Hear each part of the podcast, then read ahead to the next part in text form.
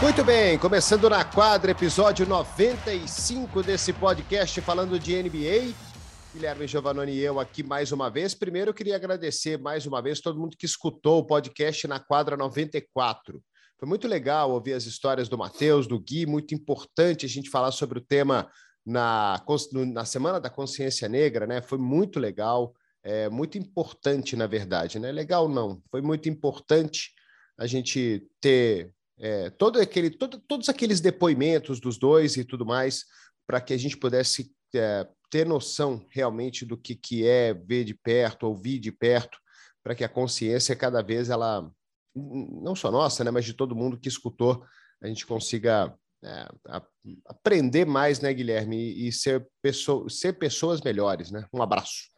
Um abraço, Ari, um abraço, amigo. Eu acho que esse amigo fã de esporte que nos ouve, que nos vê, é, eu acho que esse assunto é extremamente importante, né, Ari? E, e assim, é, é bom que a gente fale mesmo, primeiro para nós entendermos melhor, né? É, e aprendermos mais, mais. E segundo que a nossa esperança é que um dia a gente não tenha mais a necessidade de fazer isso, né? E que né, a gente não enfrente mais esse tipo de problema.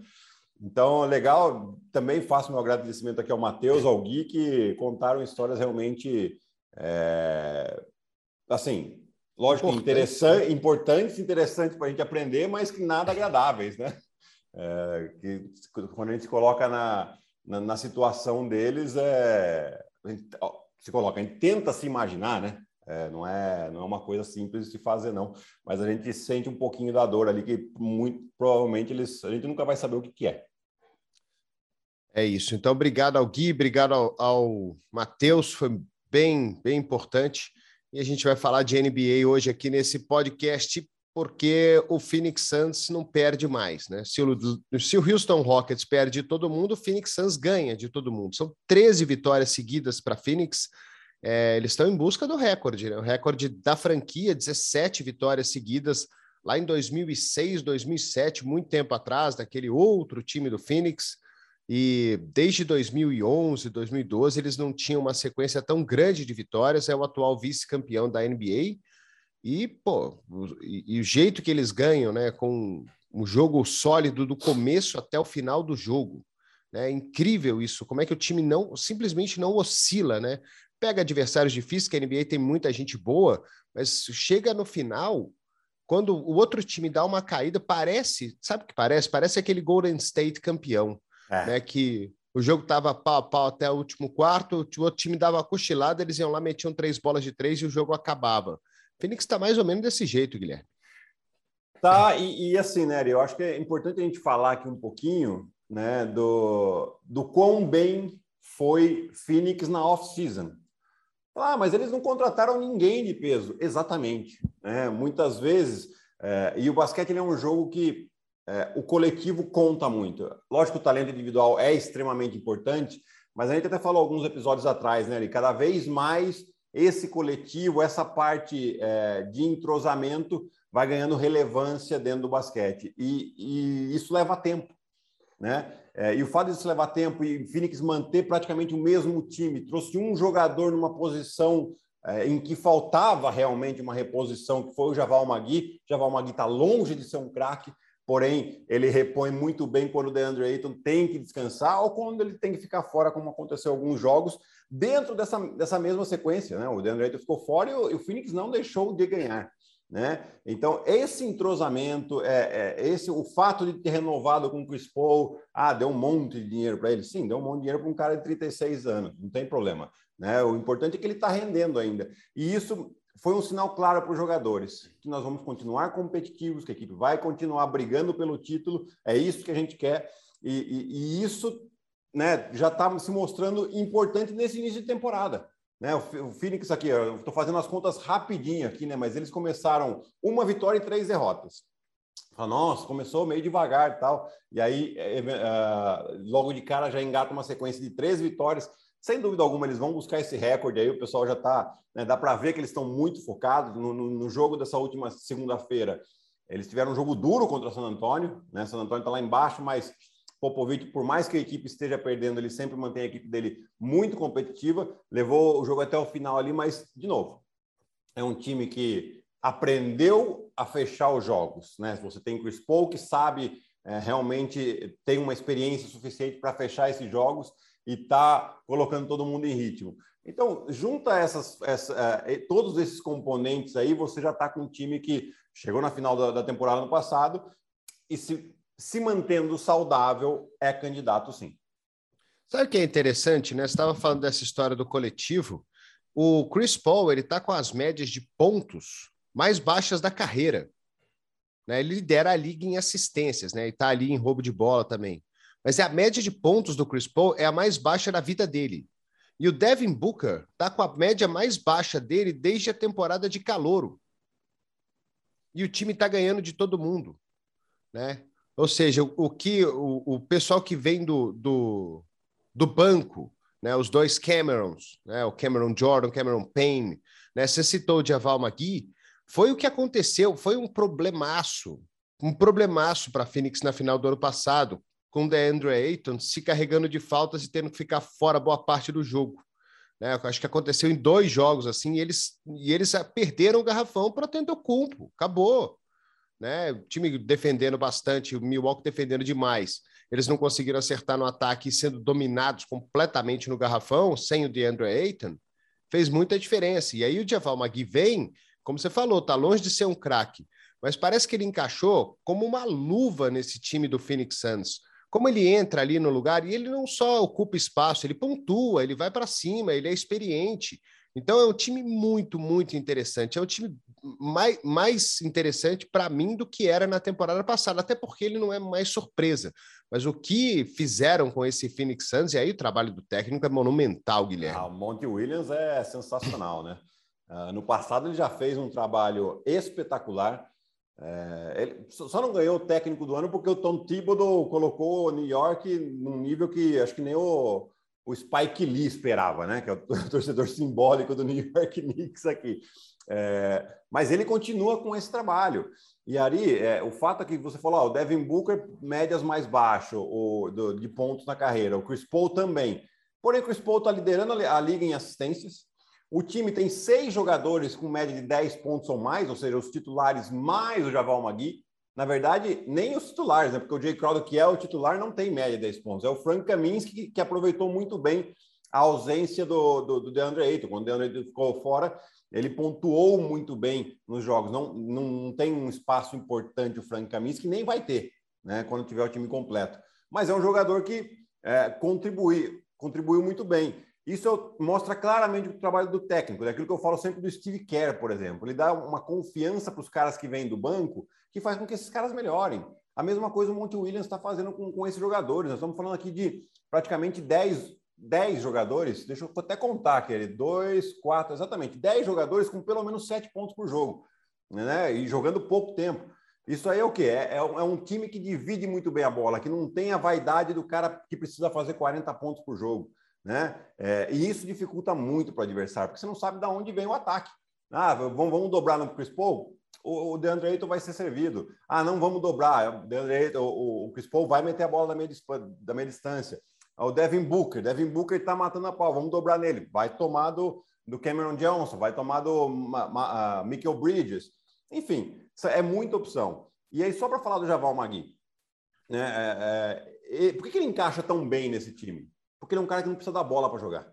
Né? Ele, ele precisa de rebote, ele precisa de bloqueio, defensivamente ele dá toco, e aí as bolas que sobram próximo da cesta, ele é grande, ele tem os braços compridos, então ele não precisa nem arremessar em terra. Né? Então, é, é essa a grande vantagem dele. Ele, em 16 minutos por, é, de jogo, ali, ele pega dois rebotes ofensivos por jogo. É muita coisa isso. Né? Você tem aí Esse jogo contra esse jogo contra, contra San Antonio, ele ficou em, em quadra 15 minutos, ele fez 14 pontos pegou 8 rebotes. É. Em 15 minutos. É, é muito efetivo. É muito efetivo. E ele teve um papel importante naquele Golden State que foi campeão também. No Lakers que foi campeão também. É porque é um jogador que sabe o seu papel dentro do time. Né? Ele não tem uma vaidade de querer ser o, o cara do time. Não, ele sabe que ele tem que fazer aquilo e entra e faz muito bem, tornando o time ainda mais competitivo. Esse é o tal do trabalho sujo? É, exatamente. Alguém tem que fazer? É o carregador de piano. É, alguém tem que fazer. E a gente não citou ainda Michael Bridges, né, que está fazendo uma temporada muito boa também. Né? O Jay Crowder, ele não está com essas médias de pontos, mas deixa ele livre no final do jogo você ver se ele não vai meter uma bola de três.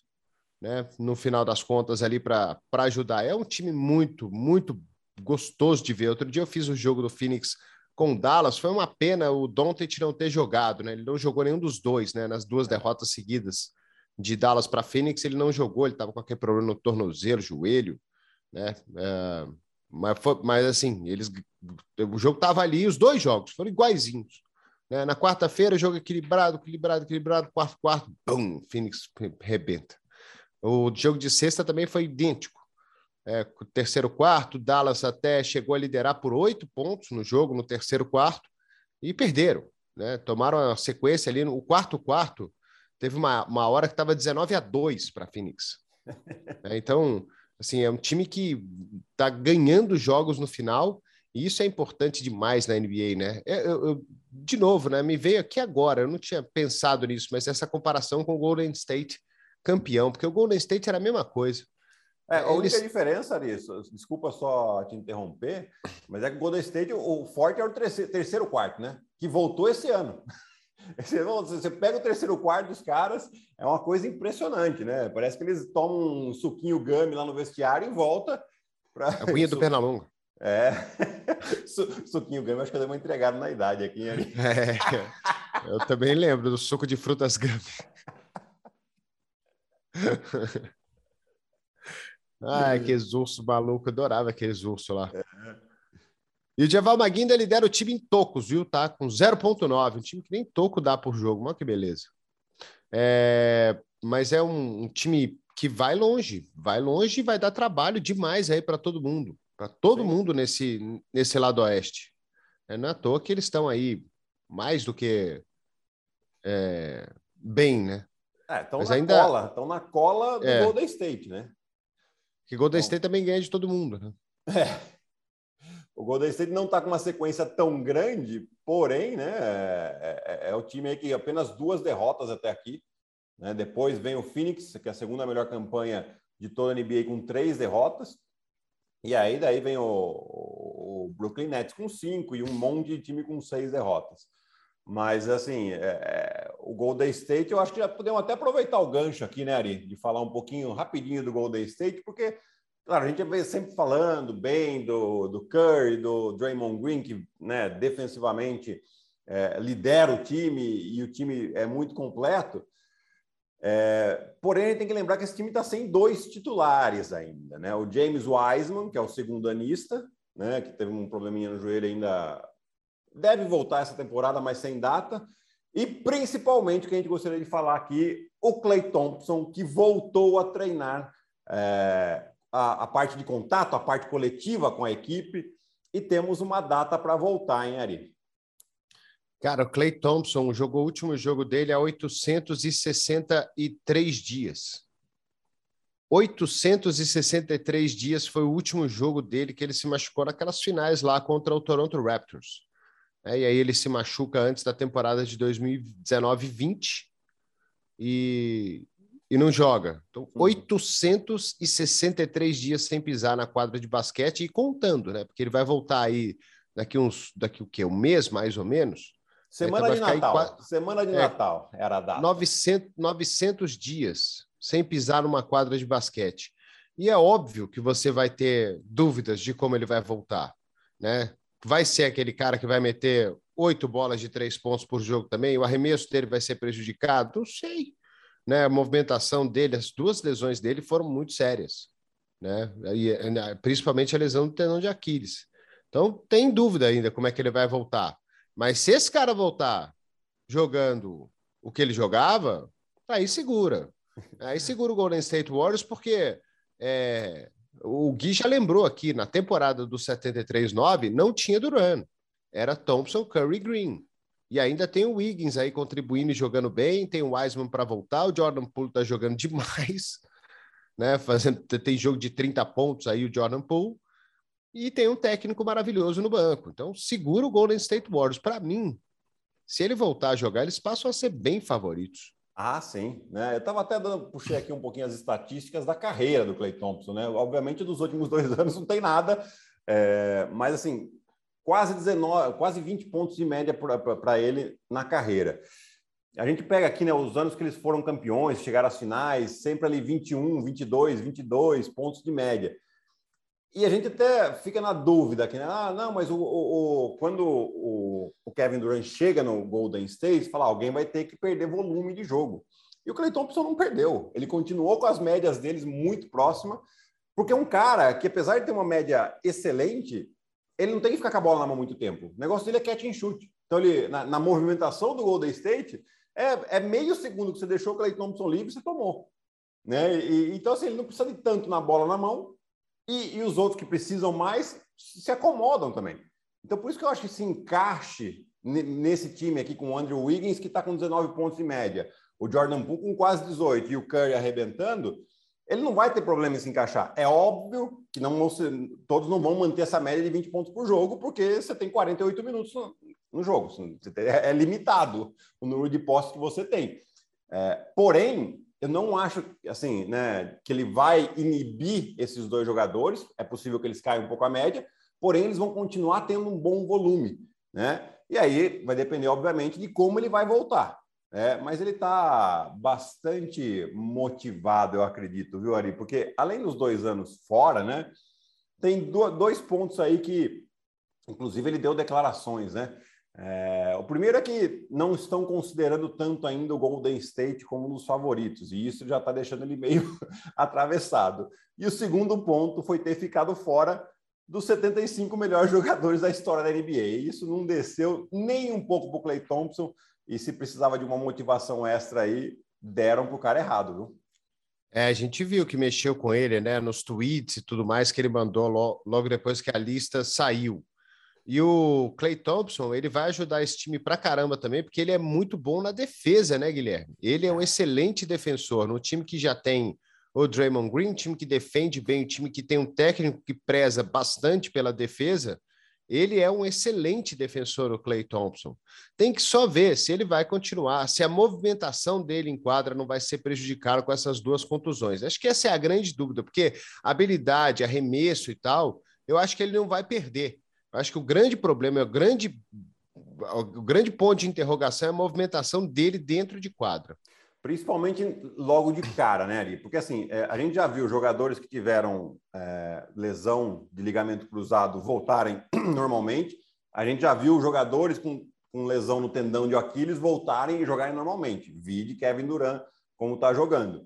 Mas Porém, ele duas, é duas, seguidas assim, né? É, é, lógico que tira muito o ritmo do jogador, tira muito essa questão.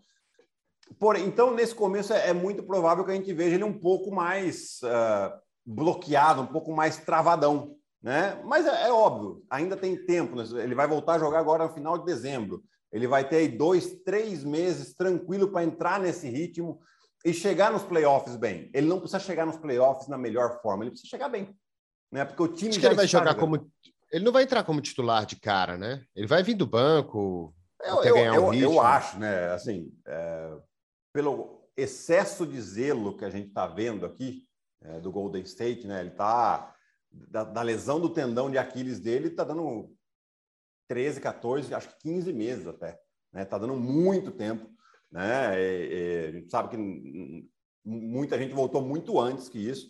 Né? Então o Golden State está tomando um cuidado e é normal que eles continuem esse cuidado. Não, a gente não vai ver ele chegar jogando 25 minutos. Né? Os caras não, não vão ser loucos de fazer isso, ainda mais um cara que voltou, voltando de dois anos e meio parado. Né? Então tem, tem que ser com calma, porque o que, que vai acontecer ali? É provável que ele vá sentir algum desconforto muscular, então ele vai jogar dois, três jogos, vai sentir algum desconforto, vai sair. É, isso a gente vai ver. Normal, a gente viu com o Duran no, no ano passado na temporada passada. Ele jogava um pouquinho, aí um, dois jogos ficava de fora, aí voltava e ficava. É normal. Essa vai ser uma readaptação que ele vai ter que fazer. Então, seria até prudente do, do, do Steve Kerr começar com ele no banco. Né? Tem jogador que não aceita muito isso. Isso vai, é uma coisa que eu não, não, não acredito que seja o perfil do Clay Thompson, tá? Ainda mais com o Steve Kerr ali, que é um cara que sabe comandar muito bem o grupo e os jogadores, né? Uh, mas acredito que seja uma coisa passo a passo, sem colocar o cara lá para jogar 25, 30 minutos logo de cara, para não colocar ainda mais risco em cima dele. Sabe que eu estava assistindo, a gente fala bastante do Steve Kerr, né? Eu estava assistindo aquele Man in the Arena, que é o documentário do Tom Brady lá no Star Plus, aliás, maravilhoso. Não sei se você já viu, Gui, mas veja, não, porque é fantástico. E, cara, me deu muita vontade de ficar dentro do, dos vestiários aí, tipo, só escutando as palavras dos técnicos. O Bill Belichick falava para o Tom Brady a coisa mais fantástica que o, o técnico. É uma coisa fantástica isso aí. Ele, ele falava assim, que o Brady fala, né? Que o técnico ficava falando assim: você não ganha do seu adversário até fazer o seu adversário perder de você.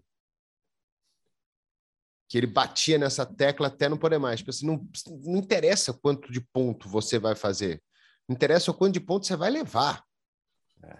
É. Então, eu, eu, eu, eu, queria, porque assim, o Steve Kerr faz um trabalho tão bom com esse time há tanto tempo que eu queria saber o que, que ele passa para esse time mesmo, que, que isso fosse aberto. Tomara que eles façam um documentário sobre aquele Golden State Warriors em algum momento ah, para a gente poder ter. saber. Vai ter, certeza. Ainda mais com essa temporada aqui que está prometendo né, para o Golden State. Né? Então, de, de renovar a dinastia do Warriors depois de dois anos em que, que eles sofreram com muitas lesões. Né? O primeiro ano, além do Clay Thompson, o Stephen Curry machucou, né? o primeiro ano que o Clay Thompson ficou fora, né? o Stephen Curry machucou, o Draymond Green também ficou muitos jogos fora. Né? É, Eles tiveram a primeira escolha do draft quase, né? Foi a segunda, segunda sei lá. Exato, é. exato. Né? E, e antes dessa temporada, nos cinco, nos cinco anos que eles chegaram nas finais, foram cinco temporadas de mais de 100 jogos. Né? Isso tem um desgaste, isso tem um preço. E que eles pagaram por um ano com lesões e no ano passado, obviamente, ainda é, é, sem estar completo, ficaram a, a, um passo dos playoffs. E agora aí tá, vai renovar essa, quem sabe renovar essa dinastia. É, eu, antes da temporada, né, só para a gente matar o Warriors, eu estava vendo, lendo uma reportagem a respeito sobre. É, ele, é, é, na comparação era assim, que era a idade dos, dos jogadores dos Lakers, né? Que era aquela que era o que estava pegando, né? Que era um time bastante é, com, com, jogadores com muita idade, né? Já rodados. Uhum. E aí os caras estavam falando, ah, a gente precisa lembrar do Phoenix, do Golden State Warriors, né? Porque também esses caras há cinco anos, eles tinham 26, 27, 28 anos de idade. E agora eles estão mais velhos, né? O, Draymond Green está com 31, o Curry está com 33, né? O Green vai fazer 32 aí uh, no, no meio da temporada, no meio da temporada. Então, assim, mas não parece que isso aí afeta esse time, né? Porque era, é, é, sei lá, não, não tem idade. O Curry tá fazendo a melhor temporada dele, ele tá com números melhores do que quando ele foi MVP. Né? Ele bateu o recorde de bolas de três feitas nos primeiros 15 jogos, que era dele mesmo o recorde, e ele bateu o recorde dele. Né? E parece que ele está jogando cada dia melhor, cada dia mais, cada dia ele é mais clutch, cada dia ele acerta mais. O Draymond Green não pontua mais, mas o que ele faz, o que ele rouba de bola, o que ele pega de rebote, o que ele dá de assistência, o que ele preocupa o adversário. Pô, esse time é muito bom. Muito é, bom. E, e 32, 33 anos, Ari, hoje é, é, o jogador no auge. Né? 20 anos atrás era um jogador já que estava pensando uh, na aposentadoria. Hoje, né, isso a ciência ajuda os atletas né, a se manter mais saudável, saudável por mais tempo. Né? E então assim, esse time aqui tem, obviamente, por causa de idade, mais três, quatro anos num muito bom nível, né? Ainda mais com a renovação que eles fazem. Você tem o Andrew Wiggins, que ainda está no time, tem 26 anos. Você tem o Wiseman com 20, o Jordan Poole com 22, né? Então, olha a mescla que se faz com esses jogadores. E, e aí o Steve Kerr é um maestro realmente para comandar esse time. Bom, e o Utah Jazz, que está lá em terceiro, né? Também fazendo uma campanha boa, vitórias, seis derrotas para o time de Utah, que vai brigar de novo. Esse time aí tá. Eu, eu, fico imaginando quando é que vai ser a hora do Utah Jazz chegar realmente. É, todo ano eles estão ali na ponta, chega no playoff e, e o negócio cai bastante. É, eles conseguiram nessa temporada, né, melhorar o plantel. Né? Eles trouxeram Rudy Gay, eles trouxeram agora está me fugindo o nome lá do, do, do, do ala pivô que era do Golden State. O... Eu vou puxar aqui, já já eu falo. Mas é o um Whiteside? Time... Não, o Whiteside é, é, o pivô também que vem para dar descanso para o Gobert. Eric Pascal, lembrei hum. o nome dele. estava no Golden State. Não é, tá, de novo, longe de ser um craque, tá? Mas é um jogador que para rotação, né? E ele jogou muito bem nos últimos dois anos com o Golden State. Né? Um jogador que tem um bom arremesso da meia distância, joga duro, enfim. É, mas é um time que até aqui está se mantendo entre as primeiras posições, mas caiu um pouquinho o nível da defesa, principalmente eficiência defensiva e, e a questão da, dos arremessos de três pontos do adversário. Né? Dois pontos que eram muito bons dele. Aqui vou até puxar. Esse ano aqui a eficiência defensiva deles é de 105,3 por 100 posses. Né? Numericamente é melhor do que do ano passado, mas esse 105,3 esse ano é o décimo primeiro e no ano passado com 107,5 era o terceiro. Por que, que numericamente está melhor? Porque esse ano a, NBA está permitindo muito mais contato. Né? Então, as defesas estão conseguindo diminuir o espaço, principalmente dos arremessos de três pontos. Né? Todas as equipes uh, caindo aí no aproveitamento de três pontos, por causa exatamente disso. Aquela, aquelas faltas cavadas não tem mais, e isso permite que o defensor consiga colocar um pouco mais de pressão no homem que está com a bola. Isso é, é bom, né? Porque vai voltar um basquete mais legal, né? Exatamente, né? Parou aquele negócio de ficar ou cavando falta ou só no, no arremesso de três pontos. A gente está vendo de novo uma mescla de uh, mais bolas para dentro, arremesso da meia distância ali. Uh, um do, né? Diziam que o arremesso de meia distância tinha acabado. e agora está voltando, porque é, é, o arremesso que a defesa tende a dar mais, mais, dar entre aspas aí mais para o adversário. Né? E, então, é um dos motivos também que o Phoenix Suns vai bem, né? Chris Paul e Devin Booker adoram esse arremesso de, de meia distância. É, mas, assim, mas, mesmo assim, o time está tentando, são 42 bolas de três tentadas por jogo. Sim, não, ainda assim é muita, é muita coisa. É muita coisa. Né? Mas assim, caiu um pouquinho o aproveitamento deles de três. Né? Em relação ao ano passado. É, estão 14 de 42, é o que? 30%? 33 não, não é um grande aproveitamento, né? Se bem que, eh, eh, de novo, esse ano caiu, né? O, ano passado, o, melhor aproveitamento de três pontos era de 41%. Esse ano o melhor é 37%. Né? Então, eles, eles tinham, na verdade, o terceiro melhor aproveitamento de três pontos na, na, na, temporada passada com 36%, alguma coisa assim. Não, desculpa, com 36% eles têm esse ano, 33% eles têm esse ano. E eles estão lá em cima. Né? Então, tem, tem todas essas questões.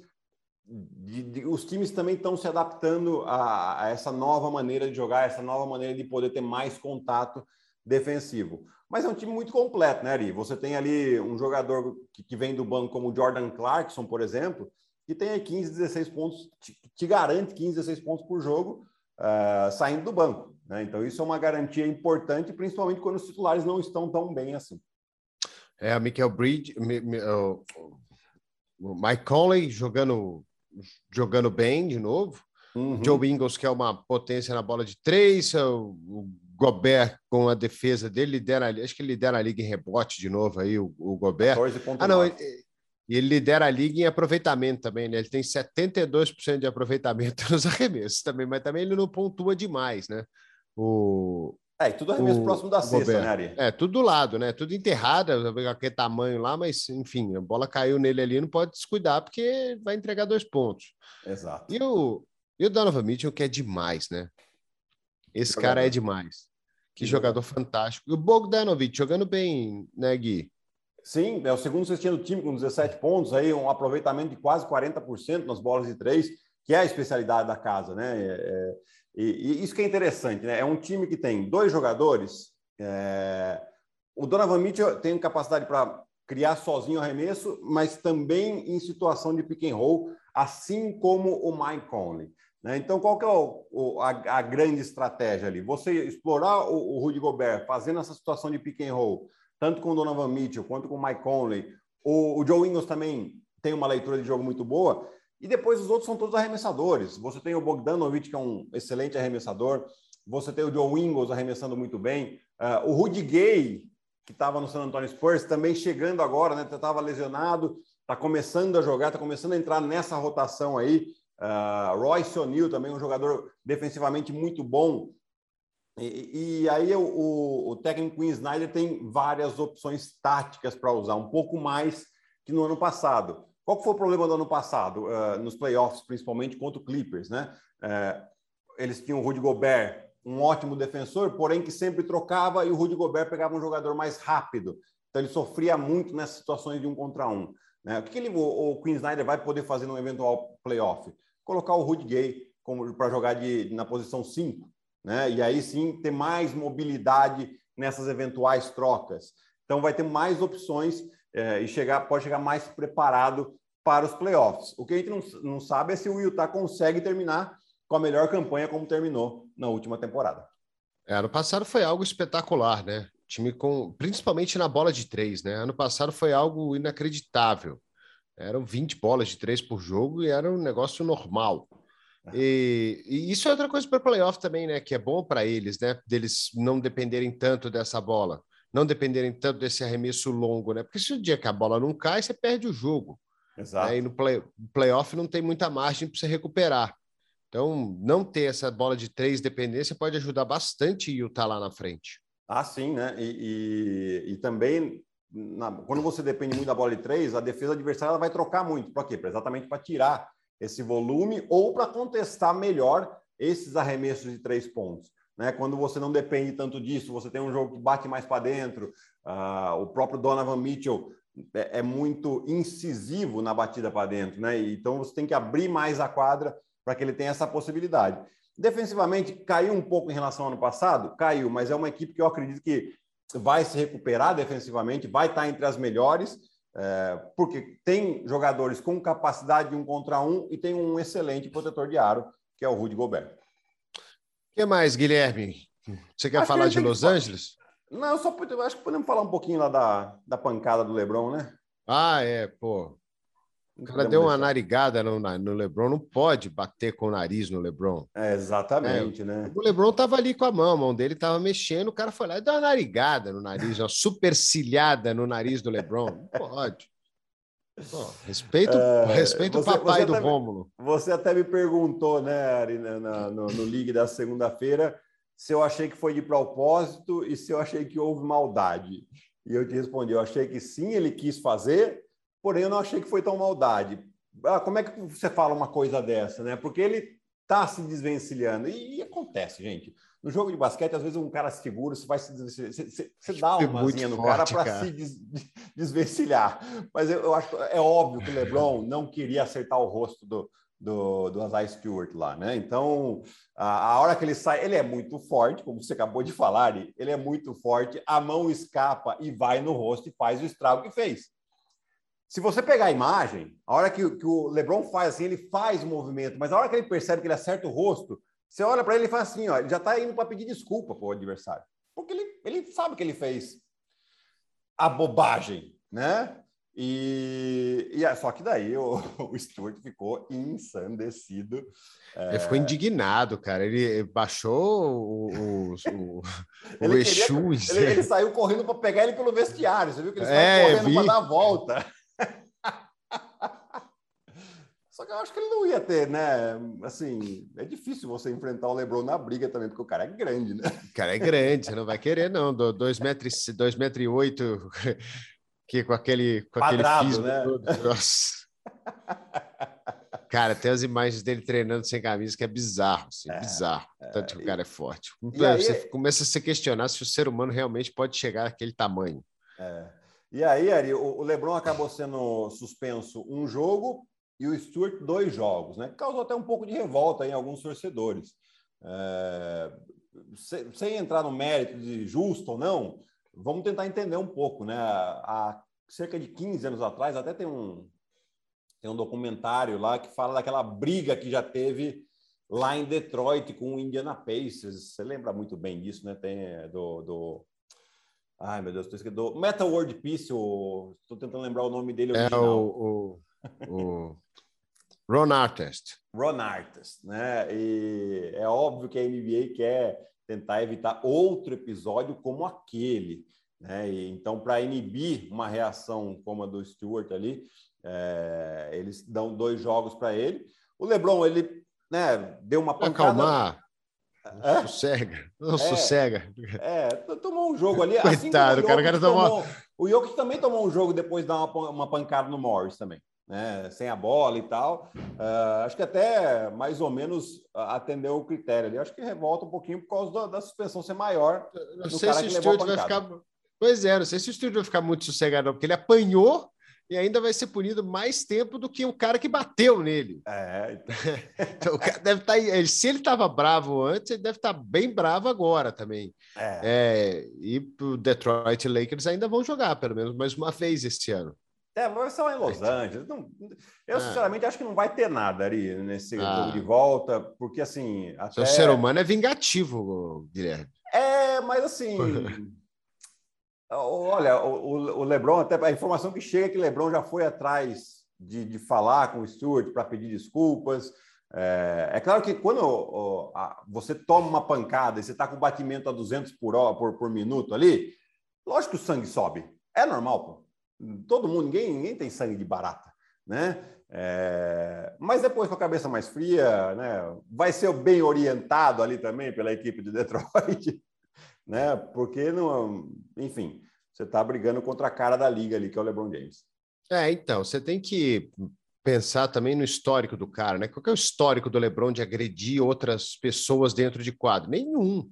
Né? Então, tipo, aconteceu uma vez, o cara, ele tava, eles estavam ali brigando por rebote e o Stewart estava em cima, grudado no LeBron, tentando bloquear ele para ele não subir no rebote do lance livre. Né? E ele estava, bom, ele não é que ele estava grudado no LeBron, ele estava agarrado no LeBron. O LeBron foi desvencilhar dele.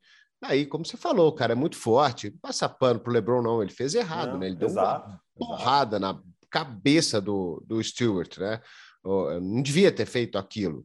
Mas, cara, você tem que olhar para o histórico. Você não dá para você falar que tipo foi na maldade completa, que o LeBron é um cara maldoso, que ele é um cara sujo, porque ele não é, ele nunca foi, né? Pelo muito pelo contrário. Né? Então, o histórico Perfeito. conta a favor do, do cara, não tem como. Né? E acho que o Stuart vai acabar entendendo isso aí é, e, e, vai aceitar as desculpas do LeBron também. Né? É, e pra... eu não duvido que o LeBron, ah, no jogo lá em Los Angeles, faça inclusive alguma coisa pública ali, né? No início do jogo. Um é, dar um abraço pro cara. Exatamente, né? Eu, eu, acredito que o LeBron vai fazer alguma coisa nesse sentido, porque é o que ele faz.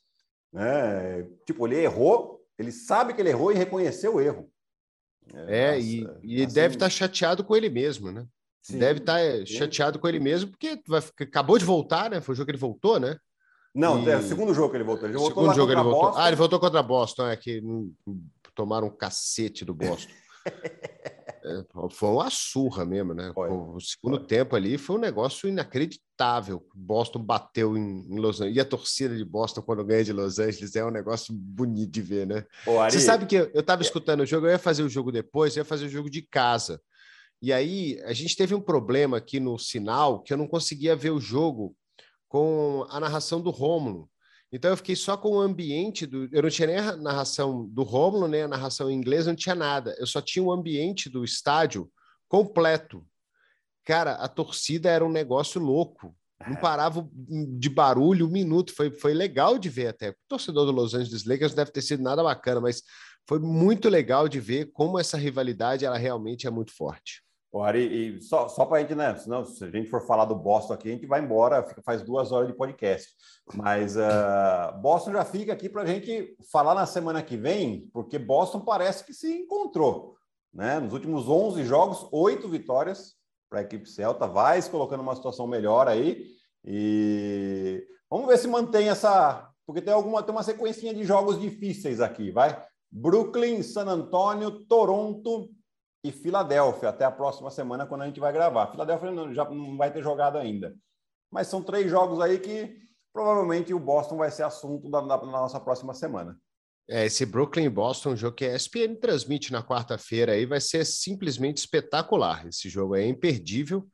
É o primeiro jogo da rodada dupla de quarta-feira. É, e, acho que, que o pessoal lá em Boston. Posso. Pessoal, só, só, só para falar que o pessoal lá em Boston ameaçou trocar o Jalen Brown, o Robert Williams, falou: se vocês não jogarem bem, a gente vai trazer o Ben buscar começar a falar, peraí, cara. Não, vamos começar a jogar aqui. Ô, Teito, me ajuda aí, pelo amor de Deus, cara. Não quero ir para Filadélfia, não. o Teito ajudou, né? Quatro jogos de 30 pontos seguidos, né? É sensacional o que ele está fazendo também. É, falando em transmissões, Ari, temos a novidade né, dessa semana aqui, que é novidade sensacional. O grupo Disney é, acabou comprando um pacotão aí, FIBA. Então teremos Copa do Mundo Feminina de basquete aqui na ESPN no ano que vem, 2022. Copa do Mundo masculina em 2023 todos os jogos da eliminatória da seleção masculina, é, Champions League, né, do, do, ou seja, o que seria a Libertadores do basquete, né, o pessoal gosta de falar sempre esse tema, é, esse termo aí. É, ou seja, então teremos muito basquete FIBA aqui também, ou seja, a ESPN está é, voltando, né? Já é, sempre foi a casa do basquete, mas agora a casa do basquete nacional também, né? Com o NBB. E sexta e sábado temos aí os primeiros jogos da seleção brasileira masculina pelas eliminatórias da Copa do Mundo 2023. Na sexta-feira, às 6 horas, Brasil e Chile.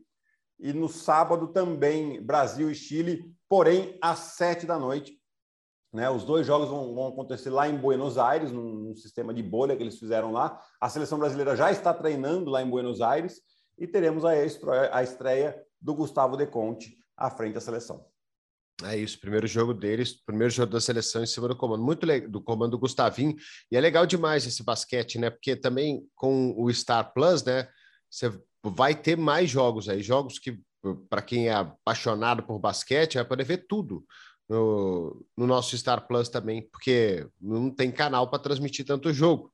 Então o Star Plus está aí para isso, para quem quiser ver absolutamente tudo do basquete FIBA. Muito bacana é, o que são, cento e, são 108 jogos de NBA na temporada regular, né? mais esse pacote do basquete, como você falou, a casa do basquete virou de vez aqui. Aí, a, NBB, a um jogo por semana. Nós temos agora começou a temporada de college basketball, uh, tem a WNBA, enfim. Inclusive, para quem está ouvindo a primeira, primeira, primeira edição aqui, quem chegou agora, botou, pingou o sininho aí, é, nessa terça-feira, meia-noite, tem um jogão do college basketball que é o UCLA Gonzaga, uhum. né? Que foi uma das semifinais há um tempo atrás aí, aquela cesta do Jalen Suggs lá que, que ganhou o jogo no finalzinho e tudo mais. É uma baita rivalidade ali que se criou também, então vai ser um grande jogo aí. E na sexta-feira, Duque e Gonzaga. Também, à meia-noite, também outro jogo muito bom de college, ou seja, tá, tá recheado aí, é só é só assinar o Star Plus aí, você fica vendo basquete o dia inteiro. E ainda vê um monte de filme bom. E série boa. E tem a série do Chuck, tem a série do Brady também, que eu mal posso esperar para chegar ao segundo episódio. Viu? Muito legal, Gui. Vale muito a pena ver. Vamos lá. É muito legal. É muito legal. Um abraço para você, até semana que vem. É um abraço para você também, Ari. Tchau, tchau. Valeu, galera. Até semana que vem.